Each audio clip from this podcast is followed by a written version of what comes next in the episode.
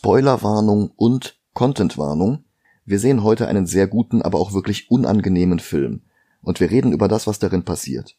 Oldboy enthält Darstellungen von Inzest, nicht gerade zimperliche Gewalt, mehrere Suizidversuche, nicht alle erfolglos. Wenn ihr sowas nicht hören wollt, dann haben wir volles Verständnis. Nächste Woche gibt es auch leichtere Kost. Für alle, die dranbleiben, kommt jetzt unser Intro.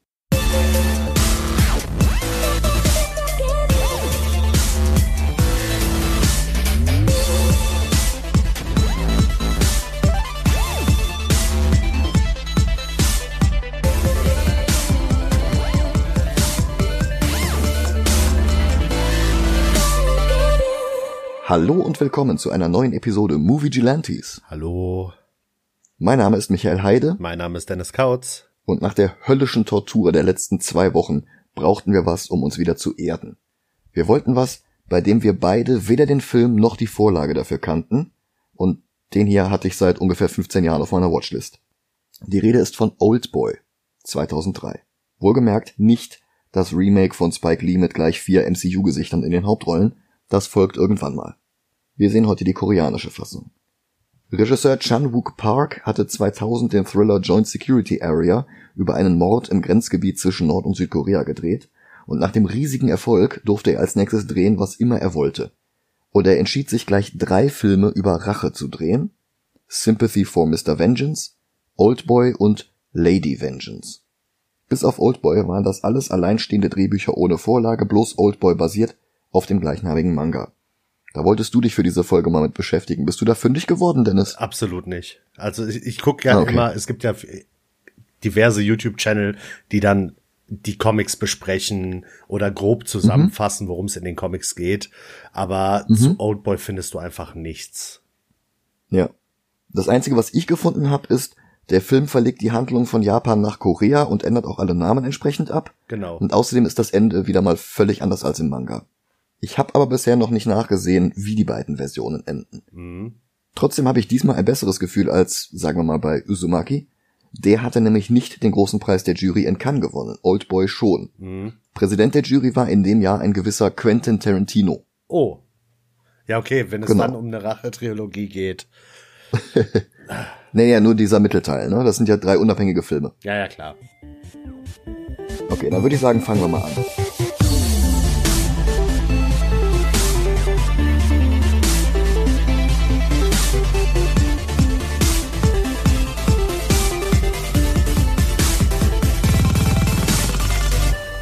Da sind wir wieder. Hallo. Der Film geht direkt in die Vollen. Ein Mann steht auf dem Balkon eines Hochhauses und hält einen anderen nur an dessen Krawatte fest. Würde er loslassen, würde der andere in die Tiefe und in seinen sicheren Tod stürzen. Der Haltende hat eine unglaublich intensive Präsenz. Das ist Odesu, gespielt von Choi Min-sik, der Jahre später im Luc Besson-Film Lucy mitspielen würde. Das ist auch der Ich-Erzähler, der uns noirmäßig abholt. Der andere über dem Abgrund hängende Mann wird gespielt von Oh Kwang Rock, dem einzigen wiederkehrenden Schauspieler aus Chan-wook Parks vorangegangenem Rachefilm Sympathy for Mr. Vengeance. Und dann setzt auch direkt eine Rückblende ein. Odesu, Jahre zuvor, etwas fülliger, fröhlicher und ziemlich betrunken, weswegen er auch festgenommen wurde. Am Geburtstag seiner Tochter. Die Szenen hier sind improvisiert und das sind die letzten Szenen, die überhaupt für den Film gedreht wurden. Nach allem anderen. Das finde ich echt beachtlich. Oh, krass. Noju One, ein Freund aus Schulzeiten, holt ihn an der Wache ab. Von der nächsten Telefonzelle ruft er dann bei seiner Tochter an.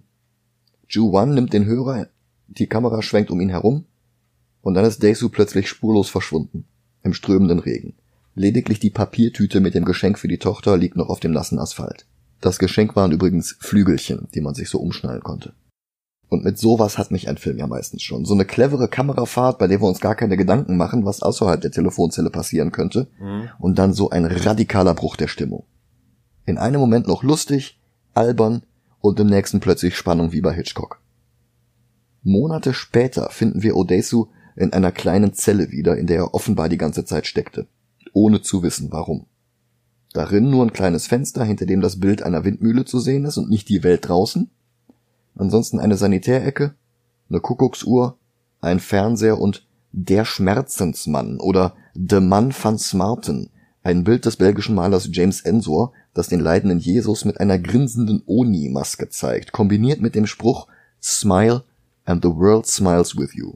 Das Zitat erinnert mich unangenehm an Joker. Mhm. Und in diesem Raum bleibt Desu jetzt erstmal eine Weile. Er wird regelmäßig mit Gas narkotisiert, damit seine unbekannten Entführer ihm die Haare schneiden oder die Zelle reinigen können. Und ansonsten hängt er den ganzen Tag vor dem Fernseher und nutzt ihn als Uhr, Kalender und als Vorlage, um auf Popstars zu onanieren. Gefüttert wird er mit frittierten Maultaschen und sonst mit gar nichts. Ein Jahr nach seiner Entführung erfährt er aus seinem kleinen Fernseher vom Mord an seiner Frau. Am Tatort wurde sein Blut gefunden und ein Familienalbum wurde gestohlen. Und das lenkt jetzt den Verdacht auf ihn. Im Manga ist das übrigens so, dass ähm, seine Frau nicht umgebracht wird, sondern seine Verlobte mhm. wird am Altar stehen gelassen. Ach so. Okay, das ist ja wirklich harmlos. Ja. Er dreht durch, halluziniert Insekten, die erst unter seiner Haut herumkrabbeln und dann herausschlüpfen, ihn komplett bedecken. Das Licht flackert, ein Spiegel zerbricht und Daisu versucht offensichtlich seinem Leiden mit Suizid ein Ende zu setzen. Aber die Entführer versorgen ihn und es bleibt nur ein Blutfleck auf dem Teppich zurück. Das wiederholt sich dann ein paar Mal. Dann fängt er an Tagebuch zu führen über seine Zeit vor der Entführung, in der Hoffnung dabei auf etwas zu stoßen, was erklären könnte, warum er jetzt in diesem Raum festsitzt. Er prügelt sich die Fäuste an der Wand blutig, umwickelt sie und boxt weiter. Er tätowiert sich Striche auf die Hand für jedes Jahr seiner Haft einen. Er findet dann irgendwann bei seinen Maultaschen ein drittes Essstäbchen und versteckt es vor seinen Entführern. Damit löst er jetzt heimlich nachts einen Stein aus der Wand, aber der kommt halt nicht weit genug, um fliehen zu können. Wieder Gas, dann betritt eine Frau seine Zelle und hypnotisiert ihn. Und er kommt auf einem Häuserdach zu sich in einem Koffer, trägt ein Jackett und eine Armbanduhr. Bei ihm auf dem Dach ist ein Mann mit einem kleinen weißen Hund. Das ist der Mann aus der ersten Szene, wir sind wieder in der Gegenwart angekommen. Sein Gegenüber wollte eigentlich vom Dach springen, aber Deisu rettet ihm mit seinem Griff nach der Krawatte das Leben. Und dann erzählt er ihm erstmal seine Lebensgeschichte. Der andere will ihm von seinen Problemen erzählen, aber Deisu geht einfach. Wortlos. Den Fahrstuhl teilt er sich mit einer Frau, der er sofort die Sonnenbrille klaut, und dann verlässt er das Hochhaus ein paar Meter von der Telefonzelle entfernt, von der er anderthalb Jahrzehnte zuvor entführt worden war. Als er geht, stürzt der Hundebesitzer in das Dach eines Autos. Was noch so eine äh, Abweichung vom Manga ist, ähm, im Manga mhm. sind es nur zehn Jahre, aber okay. der Protagonist O ist auch äh, älter als Desu. Weil Odesu. Also der heißt im. Ja, der heißt. Der o. heißt im Manga O? Ja, OH. Okay. Also so wie hier, nur dass er. Ohne dass das O hier der Nachname ist und er dann Desu heißt. Ja, okay. Genau. Und noch so eine Sache, ähm, der Manga ist viel, viel weniger brutal. Okay. Und wenn ich das richtig gelesen habe, ich habe den Manga nicht gelesen, aber ich habe gerade eine kleine Zusammenfassung. Mhm. Es geht im Manga nicht um Inzest und erst am Ende okay. stirbt jemand. Oh, okay. Hm, oh. Ach, der stirbt? Nein, nein, nein, nein. Ich weiß, so. ich weiß nicht, wer stirbt. Das steht ja nicht drin. Das ist quasi spoilerfrei. Verstehe. Also haben sie wirklich nur die Grundprämisse genommen und dann was völlig anderes drum gestrickt. Genau. Puh. Okay. Desu erkennt die Stadt nicht wieder. Sein Haus scheint nicht mehr zu existieren, Verwandte oder Freunde kann er nicht anrufen, denn die halten ihn ja für den Mörder seiner Frau. Und das macht ihn jetzt obdachlos. Der Straßengang will ihn ausrauben, also kann er sein Training zum ersten Mal an echten Gegnern testen. Und die Schläge sind kurz, hart und nicht unnötig stylisch, das weiß ich neuerdings echt zu schätzen.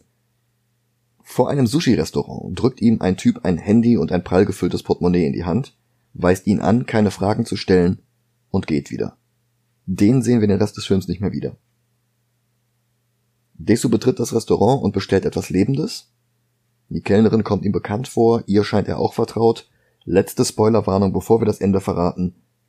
Auf die Idee, dass sie Vater und Tochter sein könnten, kommen sie nicht. Dabei ist es eigentlich hier schon klar, dass das so in die Homo-Faber-Ecke geht, oder? Ja. Er ist ja obdachlos. Hobo-Faber. Egal. Er kennt sie aus dem Fernsehen, da hat sie eine nicht sehr erfolgreiche Kochshow. Als sie in die Küche geht, klingelt sein neues Telefon. Die Stimme am anderen Ende beantwortet keine seiner Fragen und gibt sich bloß als Odessu Student aus.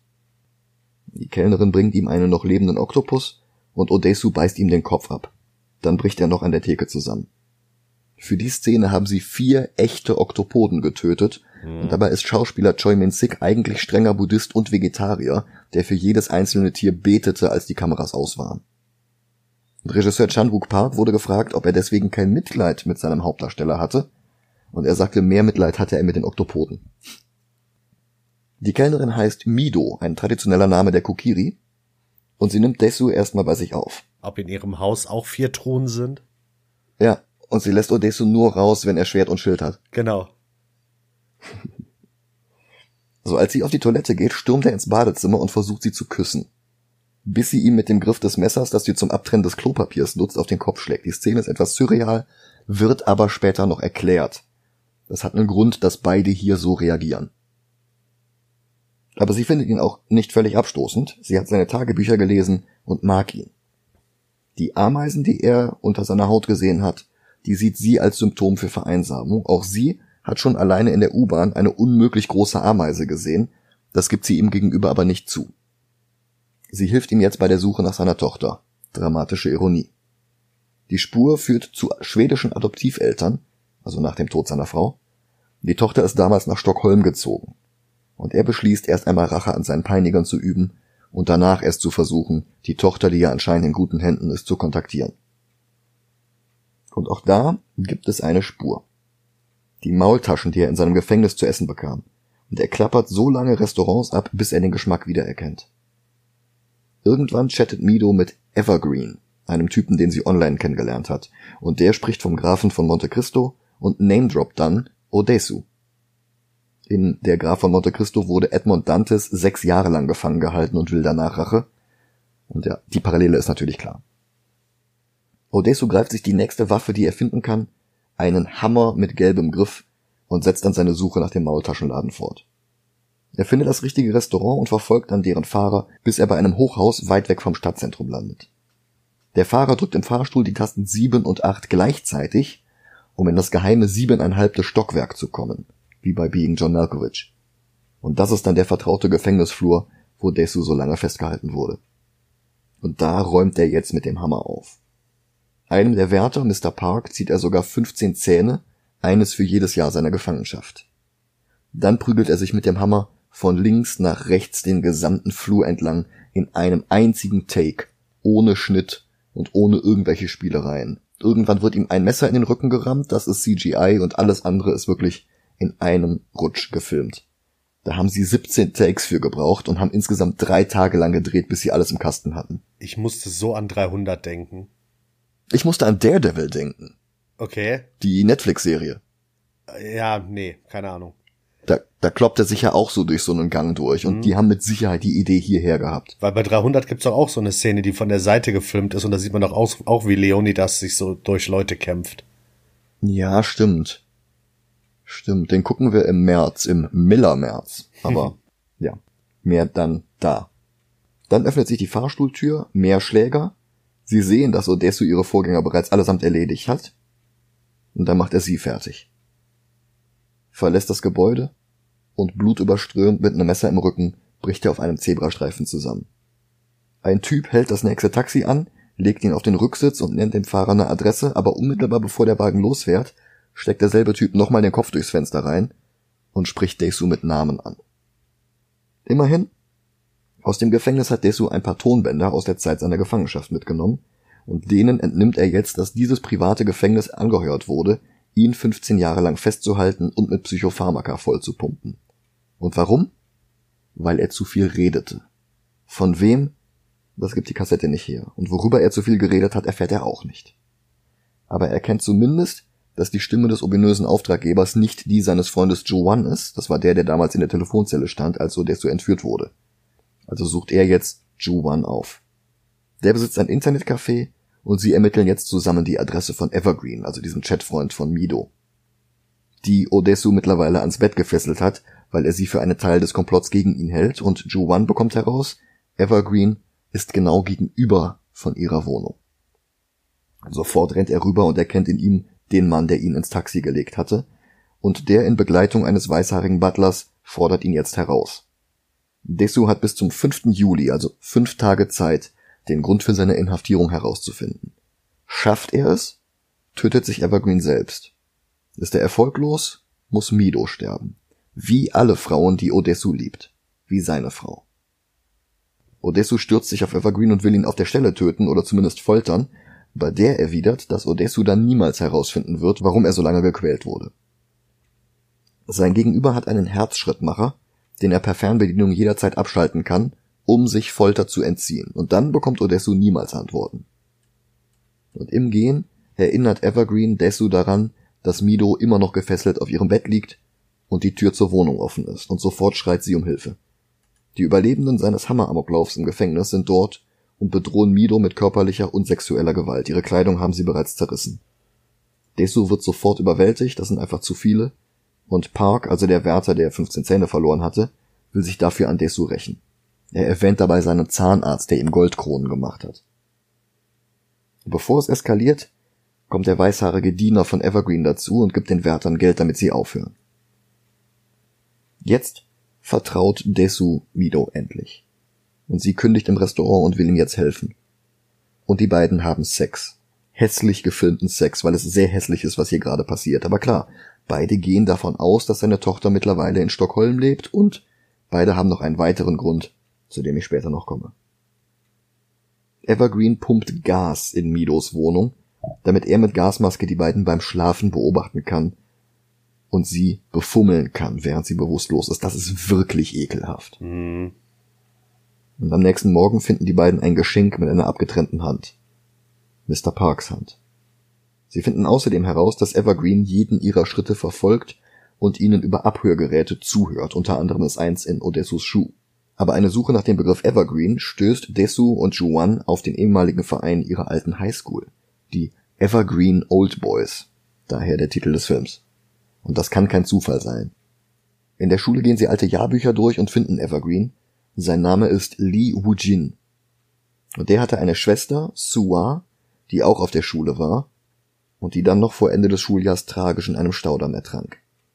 Juan erinnert sich an die Gerüchte, Sua habe es damals mit allen getrieben, die nicht bei drei auf dem Baum waren, und er erzählt Odessu am Telefon ausführlich davon. Und Evergreen, also Wujin, der das Gespräch im Internetcafé sitzend mit abhört, rastet aus und tötet Juan mit einer zerbrochenen CD, was Desu am anderen Ende der Leitung wiederum mit anhören muss. Und zusammen mit Mido sucht er jetzt Parks Zahnarzt auf, um Kontakt zu diesem Park herzustellen. Nachdem der seine Hand an Li Wujin verloren hat, ist er nur zu willig, Desu zu helfen. So scheint es zumindest. Noch dazu willigt er ein, dass er bis Ablauf der fünf Tage auf Mido aufpasst, damit sie in Sicherheit ist. Desu trifft eine weitere alte Klassenkameradin und fragt sie über Li Wu-jin und seine Schwester aus, während sie ihm die Haare stylt. Sie ist nämlich Friseurin. Und dieses Gespräch weckt jetzt alte Erinnerungen. Er selbst hatte die beiden Geschwister damals während der Schulzeit dabei beobachtet, wie sie miteinander inzestuös verkehrten.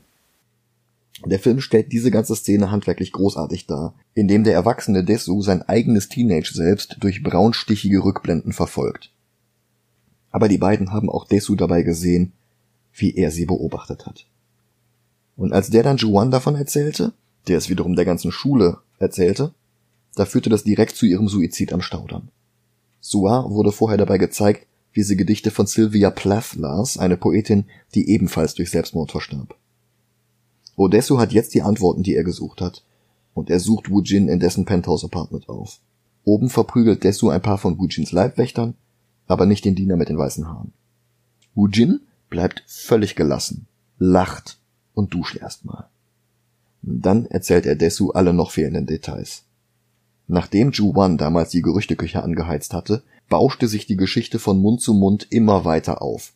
Es wurde sich sogar erzählt, Sua sei schwanger von ihrem Bruder so lange, bis sie selbst begann, das zu glauben. Desu glaubt, Wujin habe sie deswegen umgebracht am 5. Juli. Aber Wujin lacht nur und wechselt das Thema. Desu und Mido?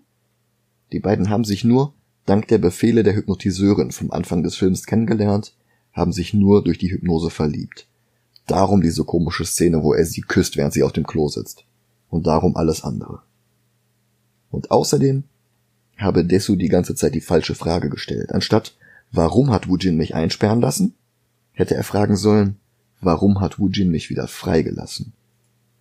Und die Antwort befindet sich in einem weiteren Geschenkekarton. Das beim Mord an Desus Frau gestohlene Familienalbum. mit Fotos ihrer gemeinsamen Tochter, die über den Mord an ihrer Mutter hinaus weiter fotografiert wurde und die Bilder sind alle im Album. Seine Tochter, die heranwuchs zu Mido. Nicht in Stockholm, sondern in Seoul. Seine Tochter, mit der er incestuösen Sex hatte, sowie Wujin und Sua Jahre zuvor. Seine Tochter, die von Wujin großgezogen wurde, seit sie drei Jahre alt ist. Und das macht die Szene noch viel ekelhafter, wo er die beiden mit Gas bewusstlos macht und dann mit Gasmaske da sitzt und sie befummelt. Mhm. Desu sieht rot. Er stürzt sich auf Wujin und auf dessen Diener, dem er eine Schere ins Ohr rammt. Aber Wujin ist noch nicht fertig. Er erschießt jetzt seinen Diener und redet weiter. Park, der ist gar nicht auf Desus Seite. Park hat gar nichts gegen Wujin. Die abgetrennte Hand war Bezahlung für das neue Gefängnis, das Wujin ihm finanziert hat. Park Midos vermeintlicher Beschützer? Er gibt ihr jetzt ein Handy und weist sie an, ein Paket zu öffnen. Odesu darf noch mit ihr telefonieren und er warnt sie, fleht sie an, nicht das Paket zu öffnen. Und dann bettelt er Wujin an, Mido aus der ganzen Geschichte rauszuhalten. Die Emotion, die der hier bringt, das ist phänomenal. Ja. Die ganze Szene wird ohne Musik präsentiert und seine Stimme hallt durch dieses Penthouse-Apartment wie durch eine leere Lagerhalle. Er kniet vor Wujin nieder, weinend, flehend, bettelnd. Und dann setzt sehr langsam, sehr leise Musik ein. Und Desu verliert den Verstand. Er entschuldigt sich für die Gerüchte aus ihrer Kindheit. Er leckt Wujin die Schuhe ab. Er bellt wie ein Hündchen. Aber Wujin lacht nur. Und weil es seine Zunge war, die damals das Leid in ihrer aller Existenzen gebracht hatte, schneidet sich Desu jetzt selbst die Zunge ab. Dann krabbelt er zu Wujin und deutet auf das Handy. Der nimmt es entgegen und weist Park an, die Schachtel geschlossen zu lassen. Und dann geht er zum Fahrstuhl. Desu greift die Fernbedienung für Wujins Herzschrittmacher, der bei dem ganzen Gerangel zu Boden gegangen war, und drückt den Knopf. Aber das ist gar nicht der Knopf für den Herzschrittmacher. Das ist der Knopf für ein Tonbandgerät, das jetzt sein Band abspielt mit der Aufnahme davon, wie Desu seine eigene Tochter entjungfert. Dann betritt Wujin den Fahrstuhl und macht sein Versprechen wahr. Er löst seine Wettschulden ein. Im Geiste sieht er noch einmal Sua und wie er versucht hat, sie am Staudamm zu retten, wie er sie so festgehalten hat, wie Desu den Mann am Anfang des Films. Die sich dann aber aus seiner Umklammerung befreit hat und in die Tiefe gestürzt ist. Im Geiste ist es jetzt der erwachsene Wujin, der sie nicht retten kann, und er schießt sich selbst in den Kopf. Epilog Desu sucht die Hypnotiseurin auf, die ihn und Mido in diese Lage gebracht hat. All seine Erzählungen bisher in diesem Film, das war der Brief, den er ihr geschrieben hat, denn ohne Zunge kann er nicht mehr sprechen. Sie willigt ein, ihm zu helfen. Sie hypnotisiert ihn ein letztes Mal. Sie spaltet Odesu in zwei Persönlichkeiten auf. Die eine, das Monster, das ist die Persönlichkeit, die das Geheimnis kennt, und die andere, Odesu, der immer noch ahnungslos ist. Dann lässt sie das Monster langsam altern und sterben, und nur Odesu bleibt zurück unwissend, alleine im Schnee. Die Szenen haben sie in Neuseeland gedreht. Mido findet ihn, wärmt ihn auf, fragt ihn, ob da nicht noch jemand war. Aber Desu hat alles vergessen, auch die Hypnose, selbst die Hypnotiseurin. Und er grinst, umgeben vom Rot ihres Mantels, und er sieht jetzt aus wie der Schmerzensmann auf dem Bild in seiner Zelle. Aber da ist noch was in seinem Grinsen. Ein Leiden, eine Qual. War die Hypnose erfolgreich oder ist da ein Rest in seinem Unterbewusstsein, der ihn für den Rest seines Lebens quälen wird? Oder war die Idee, überhaupt die Hypnotiseurin noch einmal aufzusuchen, auch wieder nur ein hypnotischer Befehl im Auftrag von Wu Jin und hat sie womöglich sein Leiden jetzt ganz vorsätzlich noch einmal verstärkt? Wir werden es nie erfahren. Der Nachspann setzt ein. Ich muss direkt mal erwähnen. Ja. Ähm, ich habe jetzt mal ein bisschen hier was gefunden, also einen Satz. Und zwar mhm. der Grund, warum O, also das Manga-Original, eingesperrt ja. wird, ist, weil sein Mitschüler, der hier äh, im Manga Kaki, Kakinuma heißt, der okay. ist gefühlskalt. Also der zeigt halt keine Regung, wenn irgendwas passiert oder Empathie. Also oder ganz anders als hier, weil genau. hier ist der ja super am Lachen. Genau, und das die einzige männlich, menschliche Regung, die der hat, ist, er singt gerne. Und alle finden das halt total schrecklich, außer O. Aha. Und weil er dies als Beleidigung sieht, macht er das. Ach du Scheiße. Ja, und im Manga gibt's auch dieses Mädchen, das quasi O verführt. Es, sie hat aber, es ist ein neuer Charakter. Sie hat nichts mit O vorher zu tun. Okay. Aber wird genauso manipuliert wie ähm, Mido hier im Film. Krass. Also der Manga ist viel humaner. Ja. Es gibt zwar auch am Ende die Szene, wo ähm, Kakinuma Selbstmord begeht, weil äh, O das äh, Geheimnis herausfindet. Mhm. Aber sonst, du hast zwar auch Kampfszenen, aber die sind nicht so brutal wie im Film. Und diese ganz Inzest-Sache existiert im Manga nicht. Krass. Was ich rausgefunden habe, Oldboy hatte ein Budget von umgerechnet drei Millionen Dollar. Das ist ja wirklich gar nichts. Wow. Und er spielte weltweit das Fünffache ein, alleine in den Kinokassen. Mhm. Es gibt ein nicht offizielles Remake aus Indien namens Zinda und ein offizielles Remake aus Hollywood mit Josh Brolin in der Hauptrolle. Das ist Thanos, Jonah Hex und Cable. Oldboy 2003 ist eine wirklich hässliche Geschichte, aber die Verfilmung ist fantastisch. Ja. Ich spreche jetzt nicht von der Verfilmung als Adaption des Manga. Das ist ja offensichtlich was völlig, völlig anderes. Mhm. Ich spreche jetzt wirklich nur von der Handwerkskunst, die hier eingeflossen ist. Also die Handlung macht wirklich keinen Spaß, aber die Kamera, die Szenenübergänge, die Farbwahl, die Performances des wirklich großartigen Casts, das ist alles überragend. Das stimmt. Also ich glaube auch, BBC's Sherlock hat sich hier inspirieren lassen von so ein paar Übergängen, von so ein paar Einstellungen. Mhm. Also es gibt so eine Szene unmittelbar bevor dieser Kampf in dem Flur anfängt, wo er den Hammer in der Hand hält und der Typ, der vor ihm ist, sieht halt darüber und dann siehst du so eine Linie, so eine gestrichelte Linie von dem Hammer zu dem Kopf gezeichnet. Sowas könnte auch in BBC's Sherlock sein. Die Handlung ist wirklich ekelhaft von vorne bis hinten.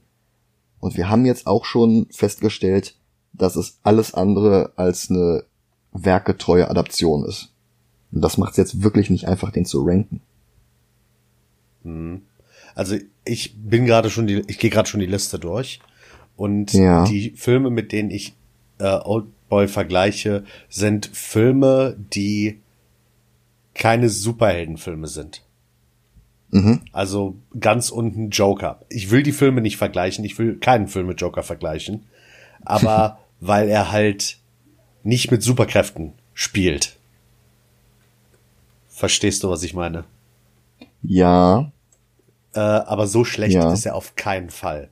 Nein, um Gottes Willen. Der nächste Film, der kommen würde, wäre äh, Losers. Und ich finde Oldboy Ja. besser. Also ich, ich muss mich sagen, ich, ich, ich schieße mich direkt auf Snowpiercer ein, weil das beides koreanische Filme sind. Habe ich auch. Ich, ich wollte eigentlich sagen Platz 16. Weil ich Snowpiercer dann doch noch besser finde. Also Snowpiercer ist halt auch eine ziemlich freie Verfilmung von dem Stoff, ne? Ja, richtig. Ich finde, Aber Snowpiercer ist nicht so ekel, ekelhaft. Snowpiercer ist nicht so ekelhaft, das ist ein Punkt. Also ich finde Oldboy handwerklich wirklich besser. Ja. Also handwerklich würde ich sagen, Oldboy der neue Platz 4 unter Scott Pilgrim. Ah, nee. Handwerklich. Ah, dann eher irgendwo Das Ding ist, wir können- Splendor. Ja, ja, irgendwie da, auf jeden Fall, also auf jeden Fall Top 10. Ja. Nur das Ding ist, wir können nicht Watchmen dafür abstrafen, dass er so von der Vorlage abweicht und dann Oldboy dafür feiern, dass er so von der Vorlage abweicht. Mhm. Und das andere ist halt wirklich, es ist gut gemacht, aber es ist halt wirklich hässlich, was da passiert. Ja. Und deswegen hätte ich tatsächlich gesagt 16. Weil es sind beides, ich meine, Snowpiercer ist kein koreanischer Film. Snowpiercer ist ja immer noch ein Hollywood-Film von einem Koreaner gemacht. Ja, aber auch mit koreanischen Darstellern Ja, richtig. in Nebenrollen. Ja, äh, Ja. aber er ist halt nicht so ekelhaft. Ich habe echt bei dieser Szene, ich meine, es war schon ekelhaft, dass der 15 Jahre lang nur Gyoza bekommen hat, also diese Teigtaschen. aber ich habe Oder Hunger. das koreanische Gegenstück davon. Ja, genau, das koreanische Gegenstück davon. Ich habe aber echt Hunger auf Gyoza bekommen. Und als es angefangen hat mit Inzest, ey, meine Laune ist so in den Keller gesunken. Ich wollte den Film nicht mehr weitergucken an der Stelle. Also ich hab's halt wirklich kommen sehen, ab dem Moment, wo er in der Sushi-Bar sitzt und die beiden sagen, oh, du kommst mir aber bekannt vor, oh, du mir auch. Das konnte ja gar kein Zufall sein. Ja, soweit. Also sie erklären das ja noch damit, dass er sie aus dem Fernsehen kennt, aber woher kennt sie ihn denn? Ja, ja. Warum ist er ihr denn? Da, da gab es nur eine Möglichkeit, die das irgendwie auflösen konnte. Ja. Und halt, weil, weil er halt ekliger ist als Snowpiercer, gebe ich ihm nur Platz 16. Den Rest kannst du entscheiden. Also 16 ist echt so der unterste, also der Boden. Weil er ist zu gut, um ihn, ich sag mal, unter Batman Forever zu ranken. Das geht nicht. Ja, ja. Das auch. Ich finde ihn aber eigentlich auch besser als Iron Man oder Thor. Nee, Und damit wäre er nee, besser eben, als Snowpiercer. Eben nicht, weil ich halt lieber noch mal die anderen Filme gucken würde als äh, Oldboy. Und das ist sogar genau die Grenze. Alles, wenn wir Oldboy jetzt auf die 16 packen, könnte Mhm. ich tatsächlich sagen, alles ab Oldboy werde ich nie wieder gucken. Krass. Die anderen Filme, Snowpiercer, werde ich bestimmt noch mal gucken. Iron Man, Thor, Iron Man 2, Spider-Man werde ich eh alle noch mal irgendwann gucken. American Splendor jetzt vielleicht nicht. Aber alles andere darüber werde werd ich irgendwann noch mal gucken. Ich habe in den letzten fünf Wochen dreimal Into the Spider-Verse noch äh, geguckt. So, aber Oldboy werde ich nicht noch mal gucken. Also jetzt klar, wir werden noch die das Remake gucken. Mhm. Aber den von 2003 werde ich nicht noch mal gucken. Und das zählt für alle Filme ab momentan noch Batman Rise of the Phantasm. Ich setze meine Cut-off-Grenze ganz viel weiter nach unten. Okay. Weil da sind also so Sachen wie, wie äh, Ghost World, Hellboy, Akira, das, das werde ich auf jeden Fall alles nochmal sehen. okay. Gerade bei Akira, ich würde wirklich gerne mal die Vorlage lesen und dann irgendwann nochmal den Film gucken. Mhm. Weil der Film hat halt auch nur so die Hälfte vom Manga und mittendrin hört er dann auf. Ja, das stimmt. Und äh, Oldboy würde ich wirklich gerne nochmal sehen und das auch sehr, sehr bald, weil ich im Wissen, wie der Film endet, nochmal alles beobachten möchte, weil der spielt so mit Farben. Mhm. So alles ist rot oder grün oder lila. Und ich will mich mal wirklich damit auseinandersetzen, was heißt das alles? Was, was hat er sich dabei gedacht? Warum ist die Krawatte von dem Typen am Anfang lila? Mhm. Also diese Geschenke, die Wujin Desu immer mal wieder macht, also diese Kartons, wo dann zum Beispiel die Hand von dem Park drin ist oder sowas, Ja. die haben halt alle so, ein- so ein lilanes Papier mit einem Glasscherbenmuster drin. Und dieses Glasscherbenmuster, das steht halt ganz klar für die Glasscheibe, durch die er damals das Geschwisterpaar beobachtet hatte. Mhm. Also das, das ist, der Film macht sich sehr viel mehr Gedanken, als ich jetzt beim ersten Gucken überhaupt absorbieren konnte.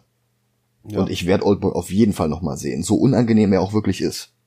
Wir ihn über Snowpiercer setzen als Kompromiss? ja, dann das Unter die ja, anderen Filme, die du magst, aber dann zumindest. das ist okay. Okay. Also ich habe auch noch einen Film tiefer gefunden, den ich gucken würde und äh, nochmal gucken würde und das würde dich wahrscheinlich überraschen.